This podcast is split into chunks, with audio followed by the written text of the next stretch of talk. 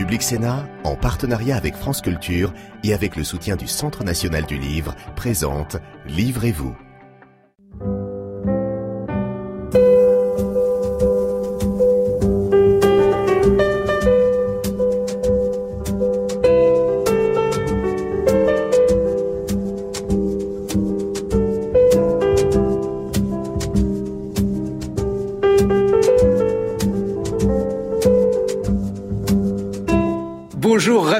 Retrouver dans Livrez-vous, l'émission littéraire de Public Sénat. Aujourd'hui, on va s'intéresser aux minorités et aux phénomènes de discrimination avec deux invités que je vous présente immédiatement. Dohan Bui, bonjour. Bonjour. Vous êtes euh, journaliste et pas n'importe lequel puisque vous avez obtenu le prix Albert Londres en 2013 et vous publiez un roman intitulé La Tour aux éditions Grasset. La Tour, en fait, c'est un quartier de Paris, les Olympiades, où vivent beaucoup de personnes d'origine asiatique. Et vous nous expliquerez pourquoi vous avez décidé de situer euh, cet ouvrage dans ce quartier-là. Rokhaya Diallo, bonjour. Bonjour. Vous êtes euh, vous aussi journaliste au Washington Post notamment. Vous êtes écrivaine, réalisatrice et vous animez un podcast qui s'intitule Kif Taras. Il est produit par Binge Audio et vous l'animez avec Grasny. Et aujourd'hui, eh bien, ce podcast, il donne lieu à ce livre que voici, Kif Taras, Explorer les questions raciales sans tabou aux éditions Feur. C'est un livre où euh, vous donnez un certain nombre de clés pour comprendre les phénomènes de racisme. Vous clarifiez un certain nombre de choses pour éviter les quiproquos qui sont toujours liés à euh, ces phénomènes. Et tout d'abord, vous expliquez pourquoi il ne faut pas confondre à la fois l'utilisation du mot race et les phénomènes de racialisme, Rokhaya Diallo. Tout à fait, oui. Ce livre, je l'ai également écrit avec Grassley, qui a créé le podcast Kif Taras avec moi. Et euh, il y a énormément de tensions autour de l'utilisation de la notion de race qui figure pourtant dans la Constitution française, hein, au premier article, justement pour prévenir les possibles discriminations. Et je pense qu'il est important, effectivement, de rappeler que quand on parle de racialisme, hein, c'est un mot qui est extrêmement galvaudé aujourd'hui, on se réfère en réalité à, des, à une idéologie de hiérarchisation des groupes humains qui a été élaborée dans un contexte colonial et notamment, euh, comment dire, poussée euh, au, 21e siècle et qu'un des auteurs les plus... Euh, connus, les fondateurs même des théories euh, raciales, c'est euh, Joseph Arthur de Gobineau, donc un intellectuel euh, français, qui a écrit un traité sur les inégalités raciales. Et je pense qu'il est important qu'on se rappelle que le racialisme, c'est vraiment une idéologie qui avait pour destination la domination et l'exploitation au nom d'une hiérarchisation qui plaçait la pseudo-race blanche au, comment dire, en supériorité totale par rapport aux autres groupes humains. Donc je crois qu'il est important de savoir à quoi, à quel contexte historique on se réfère quand on essaie d'analyser ce qui se produit aujourd'hui, qui est en réalité la dénonciation de l'héritage de ces catégorisations raciales. Mais alors, est-ce que c'est pas quand même paradoxal, Rokhaya Diallo, d'appeler Kif Taras un livre, alors même que euh, la notion de race est cette notion que vous cherchez à, déconstruire. Alors Kiftara, c'était un peu un pied de nez parce que c'est une expression qui était très très populaire euh, dans les années 90 et 2000, qui voulait tout simplement dire kiffer. Et le terme Taras souvent est utilisé comme un, un, mot qui est amplifié en fait, euh, comme quand on disait pleurer sa race, ça n'avait rien de racial, ça voulait juste dire qu'on pleurait beaucoup. Donc kiffer sa race, ça veut dire qu'on qu kiffe beaucoup. Et on trouvait intéressant que cette euh, expression ait été aussi populaire dans un contexte français où la race, la question raciale, est extrêmement tabou. Mais dès euh, les chapitres introductifs, on rappelle que euh, la race, en réalité, c'est une fiction, une fiction qui a été créée dans les processus de racialisation. Et euh, en réalité, c'est une fiction qui, malgré le fait qu'elle n'existe pas sur le plan, biologique, est opérante et on l'aperçoit justement dans le racisme. Les races n'existent pas, mais le racisme fait ex exister ces catégories raciales qui engendrent des discriminations. Alors, puisque l'on parle justement des races et des représentations, Dohan Bui, vous vous intéressez à euh, une minorité, euh, la minorité des personnes d'origine asiatique, et on suit dans votre roman La Tour à la fois un, un quartier de Paris, donc je l'ai dit, des tours du 13e arrondissement avec une tour fictive, mais que vous avez reconstruite avec des éléments réels, oui, la tour ouais. Melbourne. Pourquoi avoir décidé de, de reconstruire comme ça cette tour euh, fictive? Alors j'ai eu envie de le situer aux Olympiades et dans cette tour. Bon, d'abord, euh, c'est évidemment un hommage à Georges Perret qui a son livre Vie, mode d'emploi qui se passe dans un immeuble euh, et qui raconte en fait la vie de tous les personnages de, dans cet immeuble. Euh, c'est un procédé littéraire. Évidemment, Balzac avait fait la pareil avec la, la, pension Vauquer. Euh, on raconte beaucoup de choses dans un immeuble. Et euh, ce qui m'amusait, c'était de voir que la vie mode d'emploi de Pérec est sortie en 78, juste quand on a érigé cette première tour des Olympiades qui au départ était destiné plutôt à des CSP+, c'était un peu une utopie des Trente. Et finalement, en fait, euh, les premiers à occuper euh, ce, ce, ce, quartier qui allait devenir Chinatown, ça, ça a été effectivement cette première euh, vague de, de, de réfugiés venus du sud-est asiatique, mais pas que, en fait. Et aujourd'hui, c'est vrai que les, les, les Olympiades, c'est une espèce de tour de Babel avec des gens qui viennent de partout, des Français de souche, comme on dit, et des personnes de, minorités euh, diverses. Et c'est cette euh, réalité que j'ai eu envie de raconter. J'ai eu envie de déplacer, enfin de me dire, aujourd'hui, Pérec, il raconterait vie mode d'emploi, mais dans une tour comme ça, qui est effectivement cette tour de Babel, qu'est-ce qu'il qu'il raconterait? Et, euh, et, c'est vrai que, bon, ben voilà, quand j'étais petite, moi j'ai plus sur cette idée de, des représentations dont parlent Rokaya et, et, leur, dans leur podcast et, et dans le livre. Moi, quand j'ai grandi, que ce soit dans les séries ou dans les livres, mes modèles, c'était quoi? C'était la, les petites filles modèles, la comtesse de Ségur. Donc, euh, euh des petites filles blondes avec des, ou des anglaises comme ça, et qui, qui ne me ressemblaient pas du tout. Et je pense que c'est un, enfin, j'ai manqué en fait de ces de ces représentations que ce soit dans les films et dans les livres et, euh, et en, faisant ce, roman, c'est aussi une, façon d'apporter ces, récits manquants, ces histoires, ces histoires manquantes. Mais Rokhaya Diallo, on pourrait se dire que finalement, si euh, les petites filles sont des petites filles modèles, c'est parce qu'en France, on est universaliste et que finalement, on est colorblind, comme on dit en, en français, on ne tient pas compte euh, de la couleur. Mais justement, le problème euh, dans le fait de ne pas tenir compte de, la couleur, même si c'est une idée qui est extrêmement euh, généreuse et qui se veut euh, totalement bienveillante, c'est qu'on ne tient pas compte de ses, conséquences. Pardon. Si par exemple, j'ai parmi mes amis des personnes qui se déplacent en fauteuil roulant et que je dois leur donner rendez-vous et que je leur donne rendez-vous n'importe où en disant je ne vois pas que tu ne marches pas comme moi je peux marcher, la conséquence c'est que peut-être que cette personne ne pourra pas me rejoindre à l'endroit dont j'ai décidé qu'il nous convenait à tous les deux parce que je voulais justement me être aveugle aux différences. Donc l'universalisme, ce n'est pas l'aveuglement aux possibles différences, c'est au contraire la possibilité pour chacun de se reconnaître dans un idéal commun. Et donc, il faut tenir compte justement de ces différentes, euh, ces différents stigmates en fait qui peuvent euh, frapper les citoyens, les citoyennes, pour pouvoir y parvenir. Et d'ailleurs, la Constitution française a été révisée pour permettre à la loi sur la parité en 2000 de une meilleure reconnaissance des femmes en politique. Et on voit quand même que 22 ans plus tard, les femmes sont bien mieux représentées dans les instances de pouvoir politique qu'elles l'étaient euh, avant l'année 2000.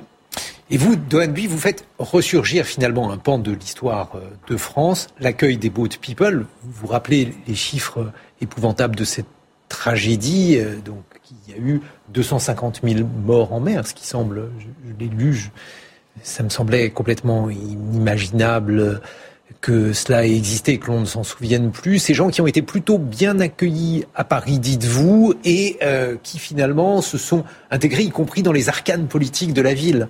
Alors en fait, euh, ce qui m'intéressait, bon, c'était de rappeler effectivement cette période de l'histoire et de raconter aussi à quel point en fait euh, ce mot même de réfugié, il a toujours été instrumentalisé politiquement. C'est-à-dire qu'effectivement, euh, on le voit aujourd'hui, les gens continuent à mourir en Méditerranée. Il faut être clair, les gens s'en foutent. Enfin, c'est, c'est, c'est, ça se passe dans l'indifférence la plus totale.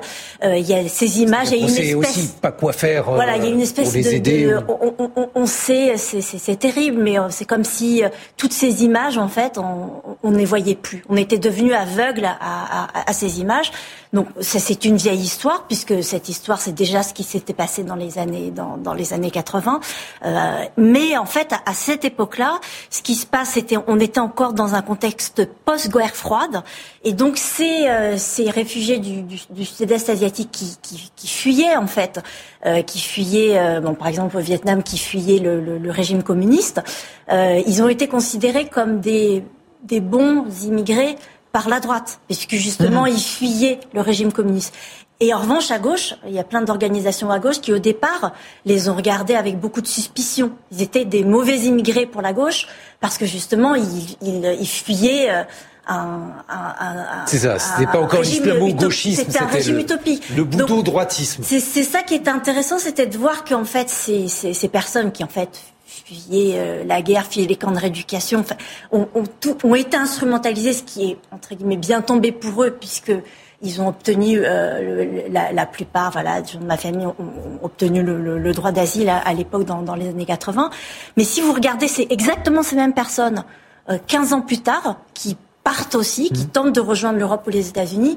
Là, en revanche, ils n'étaient plus du tout les bienvenus. Et en fait, euh, je vous vous rappelez de, il y a eu un, il y a, c'était il y a deux ans, il y a eu un camion euh, qui, enfin, de, avec des, des, des, migrants qui tentaient de fuir et qui tentaient de, de rejoindre l'Angleterre, et ils sont morts, dans, morts étouffés dans ce camion. C'était des migrants vietnamiens.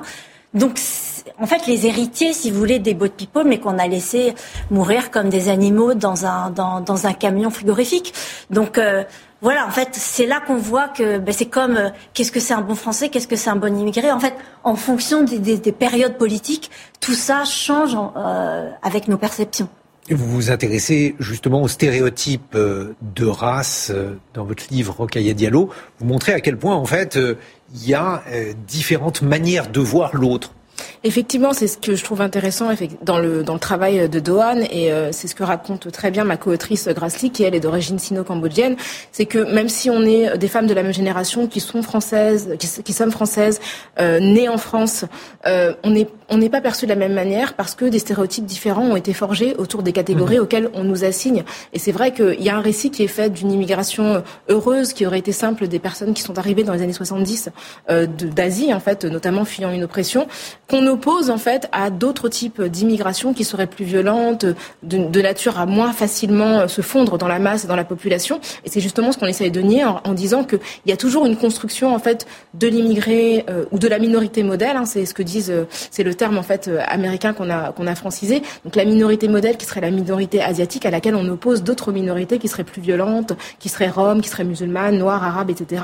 Alors qu'en réalité, il y a une complexité dans chaque groupe et ces groupes-là ne sont absolument pas homogènes ce qu'on oublie souvent, c'est que, y compris dans les vagues migratoires qui viennent des mêmes continents, il y a au sein de ces mêmes classes des classes sociales, au sein de ces mêmes groupes, des classes sociales, qui fait qu'il y a des facilités ou non à s'adapter dans un pays qui est un pays nouveau. Et c'est pas parce que personne, plusieurs personnes viennent d'Afrique qu'elles elles viennent avec le même statut. Peut-être qu'en Afrique, l'une était, euh, travailleuse domestique pour l'autre. Et nécessairement, ça implique une perception, une appréhension différente du pays d'arrivée. Alors vous, revenez par exemple sur l'un des stéréotypes de Anne Bui, euh, qui est celui des femmes asiatiques. Oui, en fait, j'ai un personnage, euh, Anne Mai, euh, dans, dans, dans, mon roman, qui est donc sur Tinder puisqu'elle est célibataire. Et évidemment, ben, sur ces plateformes de rencontres, en fait, c'est là qu'on qu'on est, est de plein pied avec ces stéréotypes raciaux, puisqu'évidemment, en fait, elle est pourchassée par plein de plein de, personnes qui veulent matcher avec elle, mais qui en fait qui ne matchent avec elle que parce qu'elle est asiatique et qui cherchent en fait une espèce de stéréotype de, la geisha très souple, très soumise, douce. Enfin bon, voilà, tous les stéréotypes qu'il peut y avoir autour euh, des, femmes asiatiques. Et c'est vrai que ça, en plus, c'est quelque chose qui a été documenté en fait, euh, qui a été euh, documenté par les plateformes de rencontres. Hein. Je crois que, dans dans, dans Kiftaras, vous citez des des chiffres qui peur d'ailleurs sur les plateformes de rencontres. Et, on se rend compte qu'en en fonction de chaque catégorie raciale, homme asiatique, femme asiatique, homme noir, femme noire, il y a des stéréotypes qui en fait euh, euh ben, vous amènent à être enfermé dans votre dans votre euh, catégorie ben, sans même voir qui vous êtes. Donc c'est pas pour vous qu'on va, essayer de, de, de, de, matcher, mais c'est parce que vous êtes asiatique. Bon alors, c'est stéréotype parce que sur les plateformes de rencontres, ça ne mène pas toujours au mariage, parfois, mais bon, c'est pas, pas, toujours le cas. Mais euh, sinon, c'est au moins une ouverture à l'autre, euh, pourrait-on dire. Bah, c'est très intéressant ce que dit Dohan parce qu'effectivement il y a des clichés qui rendent euh, des populations plus ou moins euh, attirantes, attractives. Donc on sait que, en tout cas selon les, statistiques qui sont disponibles, les femmes asiatiques sont les, les, groupes les plus demandés et les groupes les moins demandés ce sont les hommes asiatiques et les femmes noires.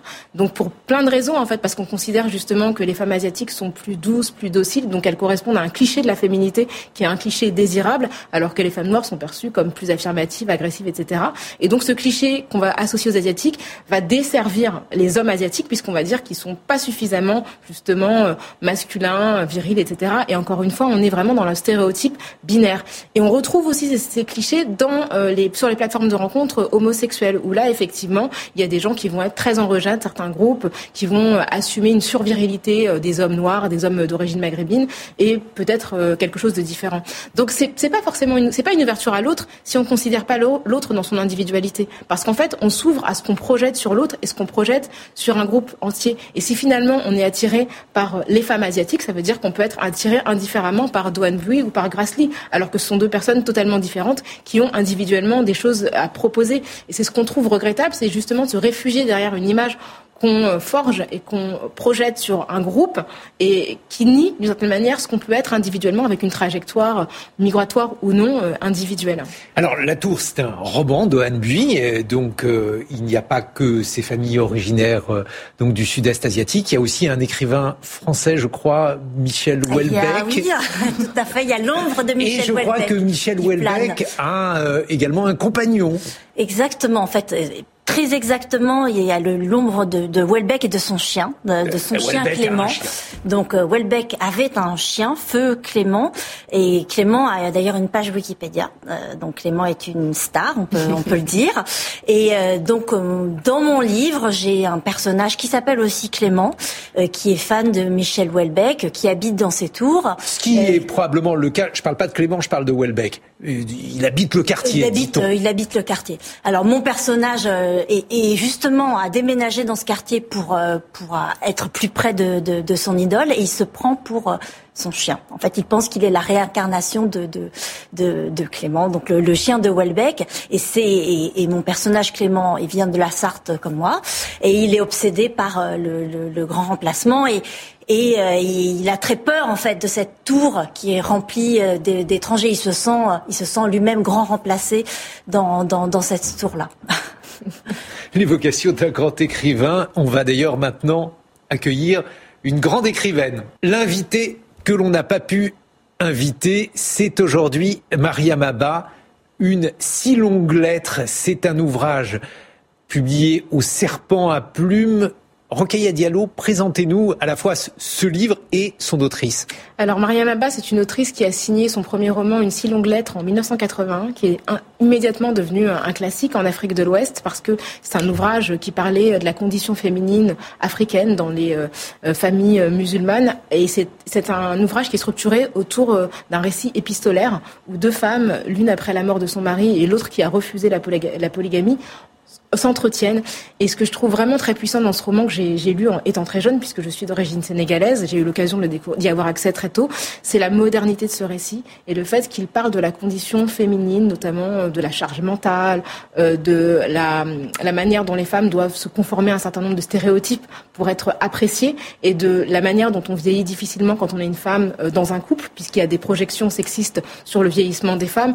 Et c'est quelque chose qui, parle encore aujourd'hui. Mariam Ba, malheureusement, a disparu très rapidement euh, après la publication de son roman, mais son roman est devenu, euh, comme je l'ai dit, un classique qui est aujourd'hui enseigné euh, dans les écoles secondaires au Sénégal. Et c'est vraiment un texte qu'on considère comme étant fondateur du féminisme francophone africain. Et c'est vrai que souvent on se réfère à des figures féministes noires, peut-être un petit peu lointaines, alors que dans la francophonie, on a, on a ce, ce récit que je trouve très très fort et moderne. En fait, je, je trouve d'ailleurs regrettable qu'il n'y ait pas eu encore d'adaptation parce que même quand on le lit aujourd'hui, je l'ai relu il y a deux ans, il y a quelque chose qui parle encore euh, aux femmes de 2022 bah, Vous savez ce qu'il vous reste à faire. Donby, vous documentez une page de, l'histoire de France. Il y a effectivement très peu de, romans qui évoquent ces Vietnamiens venus en France euh, en 1975. Ah, il y a des autrices comme Anna Moy, il y a de... mais c'est vrai, vous avez raison. Il y a, c'est, c'est, c'est une histoire, c'est un récit manquant en fait. Et c'est, c'est, c'est, enfin, c'est seulement depuis peu de temps que, par exemple, aux États-Unis, des auteurs comme Viet Thanh Nguyen, avec le sympathisant, ont commencé à, à, à, à documenter. On commençait à documenter en fait. Lui, euh, il, il, a grandi aux États-Unis, donc euh, c'est, il a pas direct, enfin, il a c'est plutôt ses parents qui ont vécu l'exil.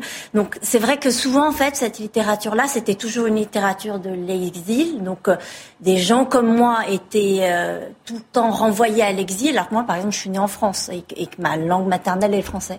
Et le français, donc euh, raconter avec la, la, raconter la tour, c'était raconter l'expérience de Français euh, dont les parents étaient venus d'ailleurs, ce qui est un petit peu différent euh, des romans euh, d'exil et de migration, même si évidemment en filigrane, je parle d'exil dans ce roman. Et vous qui êtes une journaliste reconnue, pourquoi l'avoir fait sous forme de, de roman? Parce que je pense que la fiction est un outil quand même très puissant pour, pour atteindre une, une vérité sensorielle, si vous voulez, une vérité, euh, une, vérité intime. Euh, alors après, moi, je suis journaliste aussi parce que j'aime raconter des histoires et c'est mon combustible, si vous voulez. Et, et cette matière, c'est aussi ça qui me permet d'alimenter euh, ma fiction et de, de, de raconter les histoires qu'il y a dans, dans, dans la tour. Je vous propose maintenant d'accueillir celle qu'on appelle la lectrice.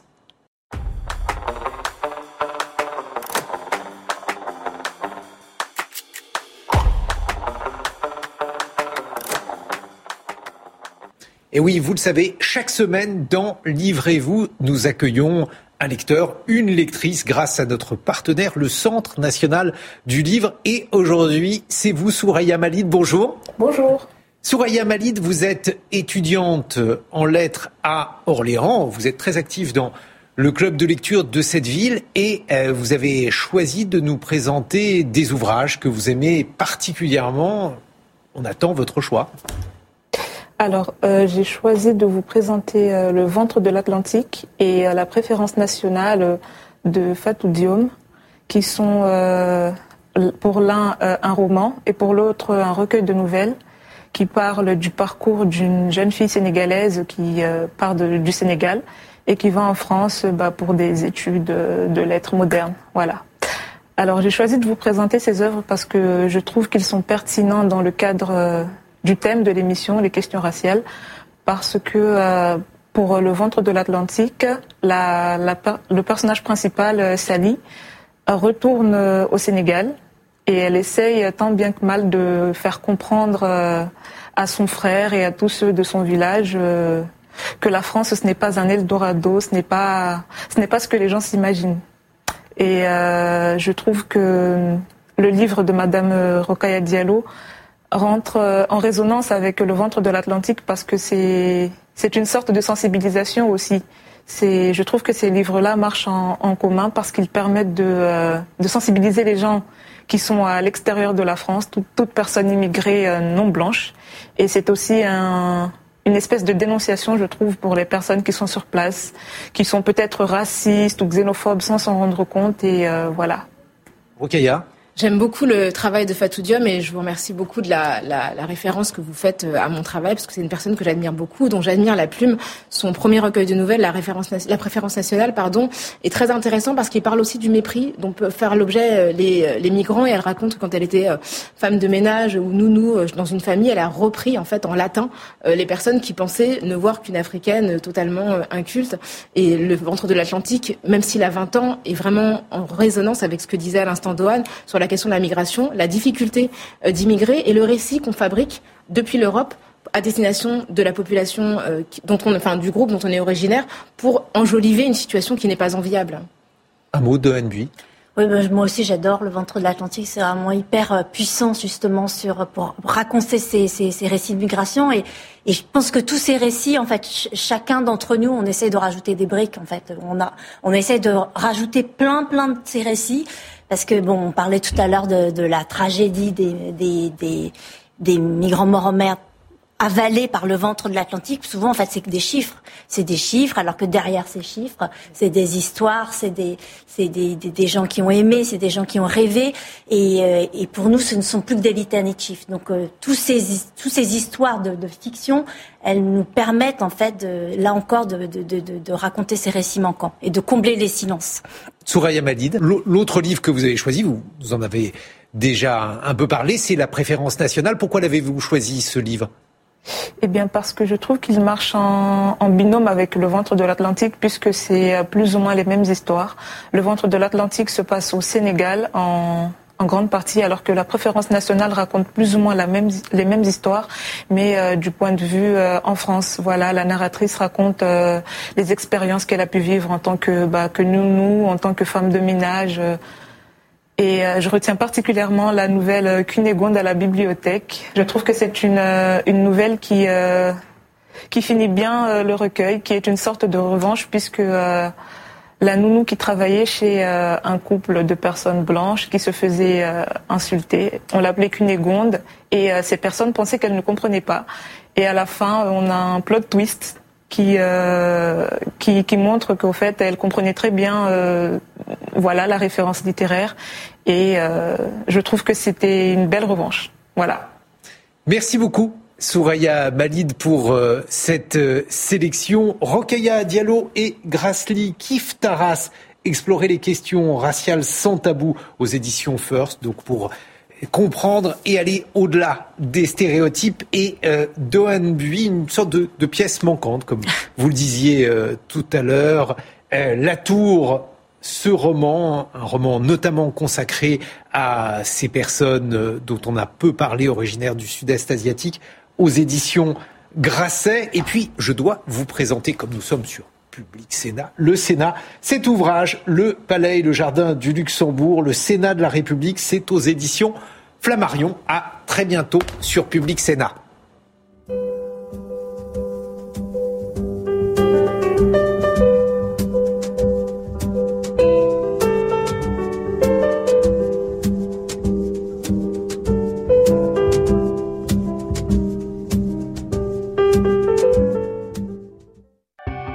Sénat, en partenariat avec France Culture et avec le soutien du Centre national du livre, vous a présenté Livrez-vous